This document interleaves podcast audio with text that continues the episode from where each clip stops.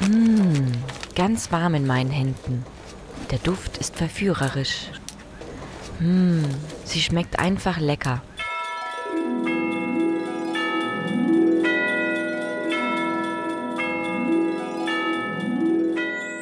Sie gehört auf jeden bayerischen Weihnachtsmarkt, genauso wie der Tannenbaum oder auch der Glühweinstand. Heiße Maroni. Heute sind sie eine Spezialität. Aber das war nicht immer so. Früher, bis tief hinein ins 19. Jahrhundert, waren die Nüsse ein Nahrungsmittel für arme Leute. Vor allem in den bergigen Regionen der Südalpen. Meistens dort, wo sonst nichts wächst. Die Leute haben es gar nicht angenommen, das war früher Saufutter. Also wenn Kartoffeln aus waren, dann haben sie Maroni gegessen ersatzweise, aber prinzipiell war es ein Schweinefutter. Aber mittlerweile ist es eine Spezialität und die sind auch, sagen wir, die letzten zehn Jahre vom Einkaufspreis her um 100% gestiegen fast. Christian Tomi, ein wahrer Maroni-Experte. Er brät schon seit 40 Jahren Maroni.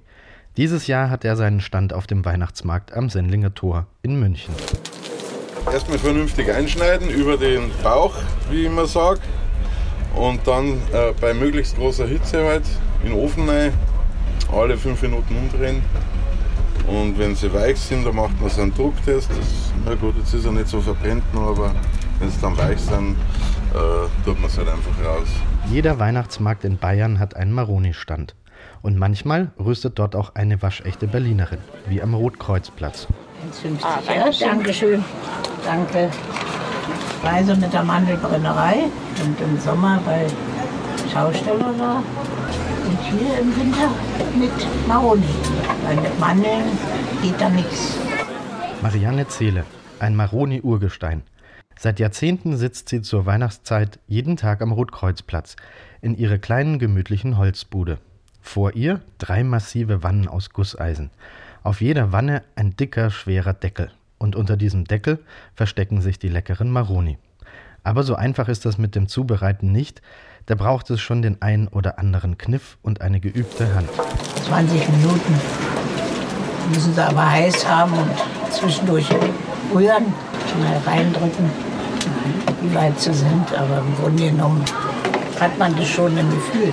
Da denkt der eine oder andere, das kann ich doch auch im Backofen selbst machen. Doch es gibt einen Grund, warum die Marone am Markt wirklich gut schmeckt. Die Hitze ist maßgebend. Vorsicht! Die bringen sie nie zu Hause her. Brauchen sie eine Ewigkeit. Eine Marone ist nicht gleich eine Marone. Die Qualität entscheidet am Schluss, ob es auch wirklich schmeckt. Wenn man vernünftig gute Qualität kauft, äh, haut es auch immer hin. Es gibt auch Marones im Großhandel, äh, die relativ günstig sind. Man hast aber schon 30% Ausschuss, wo einfach kaputt sind, schlecht sind, schon faulig sind oder strohtrocken sind durch falsche Lagerung.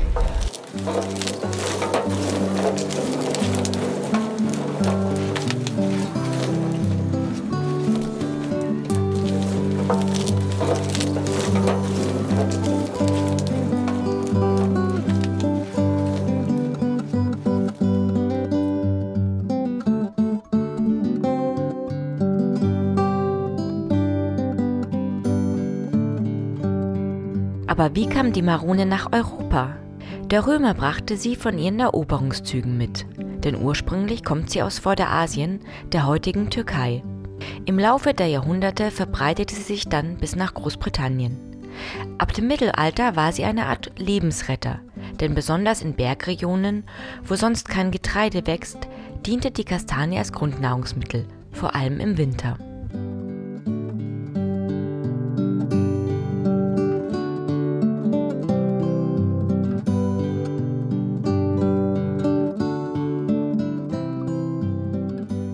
Der Zeit nach dem Mittelalter ab dem 19. Jahrhundert nahm die weltweite Anzahl an Bäumen mit Esskastanien wieder ab.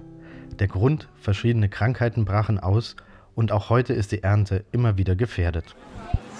Die Ernte ist in der Regel so ja, September bis in Oktober, nein, es kommt aufs Anbaugebiet an.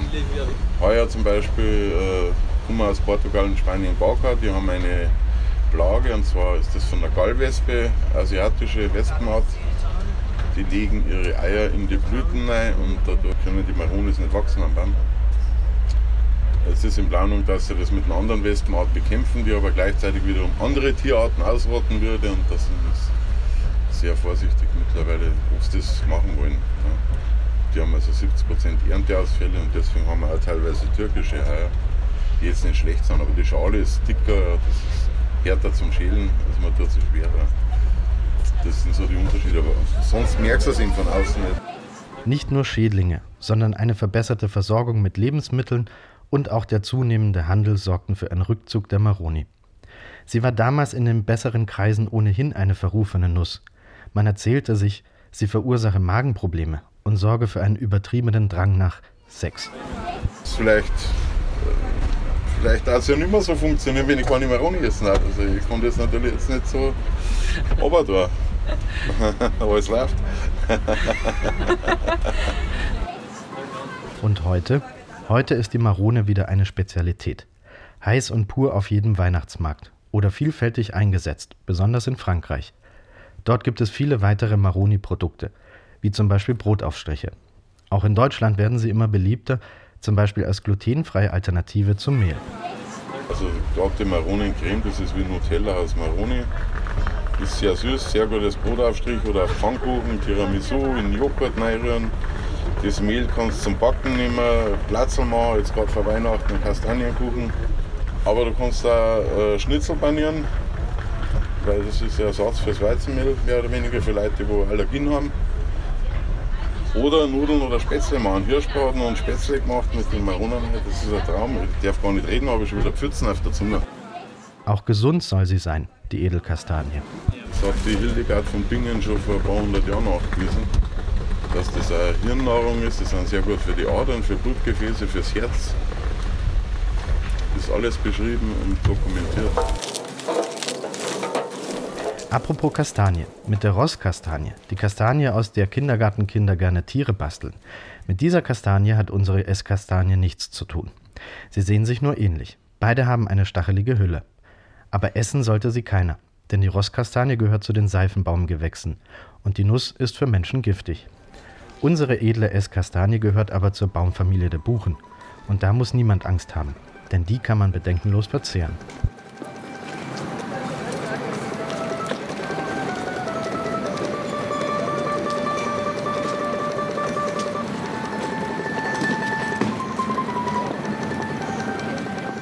Ein Beitrag entstanden an der Stiftung Journalistenakademie München von Bettine Kunert, Hermann Heiden, Marian Rathmann, Madeleine Meyer und Annemarie Mamar.